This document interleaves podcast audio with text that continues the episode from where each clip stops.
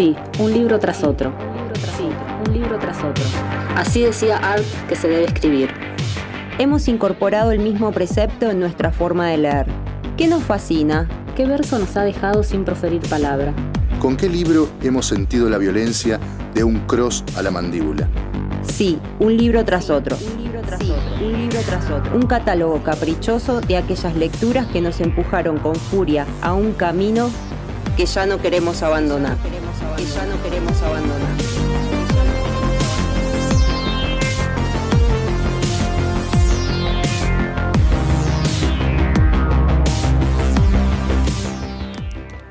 Bueno, estamos ansiosos porque esperamos que Camila nos haga así el gesto con los ojos y arrancamos.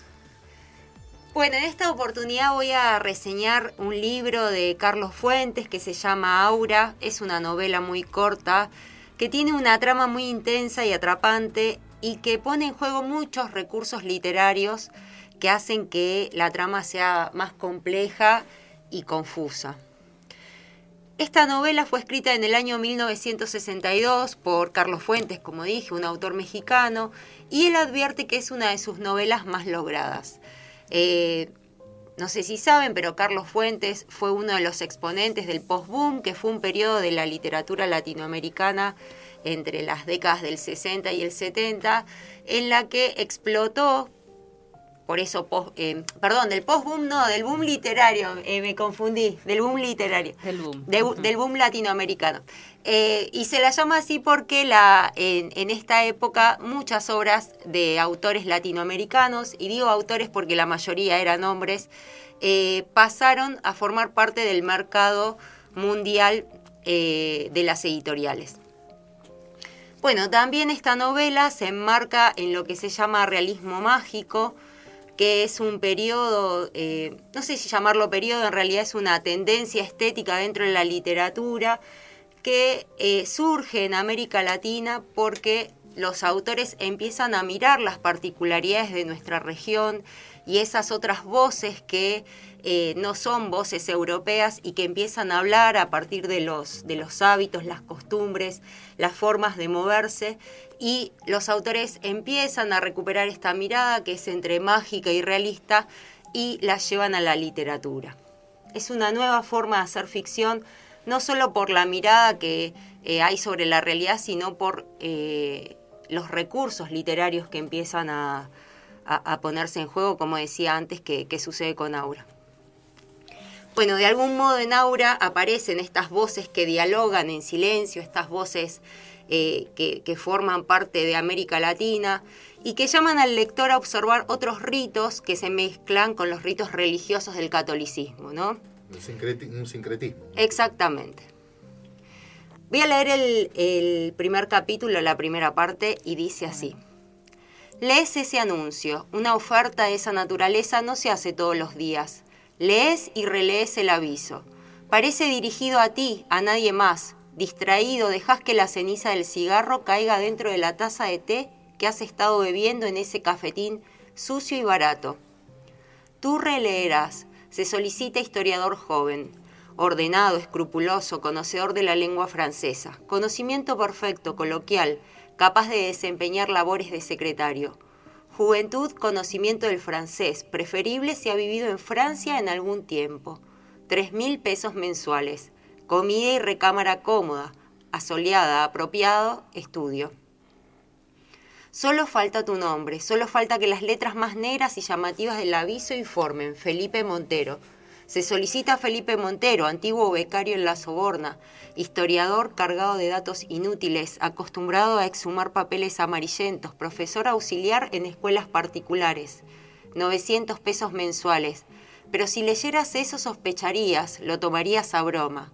Donceles 815. Acuda en persona. No hay teléfono. Recoges tu portafolio y dejas la propina. Piensas que otro historiador joven en condiciones semejantes a las tuyas ya ha leído ese mismo aviso, tomado la delantera y ocupado el puesto. Tratas de olvidar mientras caminas a la esquina, esperas el autobús, enciendes un cigarrillo. Repites en silencios las fechas que debes memorizar para que esos niños amodorrados te respeten. Tienes que prepararte, El autobús se acerca y tú estás observando las puntas de tus zapatos negros. Tienes que prepararte. Metes la mano en el bolsillo, juegas con las monedas de cobre. Por fin escoges 30 centavos. Los aprietas con el puño y alargas el brazo para tomar firmemente el barrote de fierro del camión que nunca se detiene. Saltar, abrirte paso, pagar los 30 centavos, acomodarte difícilmente entre los pasajeros apretujados que viajan de pie. Vivirás ese día idéntico a los demás y no volverás a recordarlo sino al día siguiente, cuando te sientes de nuevo en la mesa del cafetín, pidas el desayuno y abras el periódico. Al llegar a la página de anuncio, allí estarán, otra vez, esas letras destacadas. Historiador joven, nadie acudió ayer. Leerás el anuncio, te detendrás en el último renglón. Cuatro mil pesos. Bueno, así comienza esta novela eh, y desde el inicio nos, nos introduce en una atmósfera densa y misteriosa que se mantendrá a lo largo del relato. Felipe Montero, uno de los protagonistas, acude a una casa en respuesta a un anuncio que solicita un profesor de historia con conocimientos en francés, con el fin de ordenar los escritos que tienen las memorias del esposo muerto de Consuelo, una anciana que se mueve entre la oscuridad y el dolor de su, de su vejez y que es otra de las protagonistas. Bueno, ¿y quién es Aura, no? que lleva, que, que hace que esta novela se titule así? Aura es el tercer personaje que aparece en esta historia, una mujer joven, muy bella, que se mueve tras los pasos de Consuelo y atrae de forma misteriosa a Felipe Montero. Anteriormente mencionamos el tema de la atmósfera porque el lugar en el que suceden los hechos cobra un protagonismo único y mete a sus lectores en un espacio de encierro húmedo e indescifrable y los obliga a releer fragmentos ya leídos para entender de qué modo sus personajes se constituyen en este espacio cerrado, como si fuera un útero que engendra algo monstruoso pero inevitable. Leo otro fragmento. Dice así. Cierras el zaguán detrás de ti e intentas penetrar la oscuridad de ese callejón techado. Patio, porque puedes oler el musgo, la humedad de las plantas, las raíces podridas, el perfume adormecedor y espeso. Buscas en vano una luz que te guíe, buscas la caja de fósforos en la bolsa de tu saco, pero esa voz aguda y cascada te advierte desde lejos. No, no es necesario, le ruego. Camine trece pasos hacia el frente y encontrará la escalera a su derecha. Suba, por favor. Son 22 escalones. Cuéntelos. Ahí. 13 derecha 22. El olor de la humedad de las plantas podridas te envolverá mientras marcas tus pasos, primero sobre las baldosas de piedra, enseguida sobre esa madera crujiente, fofa por la humedad y el encierro. Cuentas en voz baja hasta 22 y te detienes. Con la caja de fósforos entre las manos, el portafolio apretado contra las costillas, Tocas esa puerta que huele a pino viejo y húmedo. Buscas una manija, terminas por empujar y sentir ahora un tapete bajo tus pies. Un tapete delgado, mal extendido, que te hará tropezar y darte cuenta de la nueva luz grisácea y filtrada que ilumina ciertos contornos.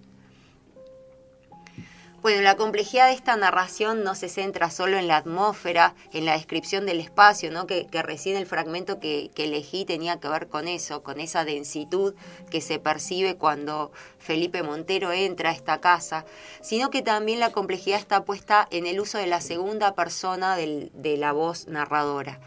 Es una voz que desde el primer momento le habla a Felipe y enuncia en tiempos del presente y del futuro las acciones que este personaje realiza.